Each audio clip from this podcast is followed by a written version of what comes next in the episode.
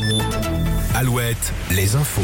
Denis Lebars, bonjour. Bonjour à tous. Ça souffle ce matin sur la côte. Oui Arnaud, des rafales de 70 à 100 km heure sur les côtes de Vendée et Charente-Maritime. C'est le passage d'une perturbation qui nous vient de l'ouest et qui se dirige vers l'est. C'est du grand classique. Grisaille annoncé aussi pour demain, mais un temps moins pluvieux. Et a priori, retour du soleil dimanche. En parallèle du salon de l'agriculture, une action de la coordination rurale ce matin à Paris. Des militants du syndicat agricole ont investi la place de l'Étoile. Une d'entre eux ont été interpellés au pied de l'Arc de Triomphe. Dans le Maine-et-Loire, des militants des soulèvements de la Terre envisagent, eux, une autre action dans quelques semaines.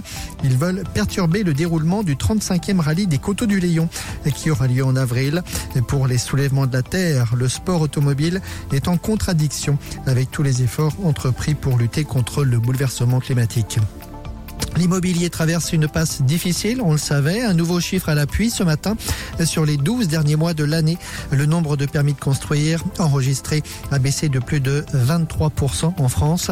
Une baisse que l'on doit notamment à la difficulté d'obtenir un prêt actuellement dans les banques. La collecte annuelle des Restos du Cœur.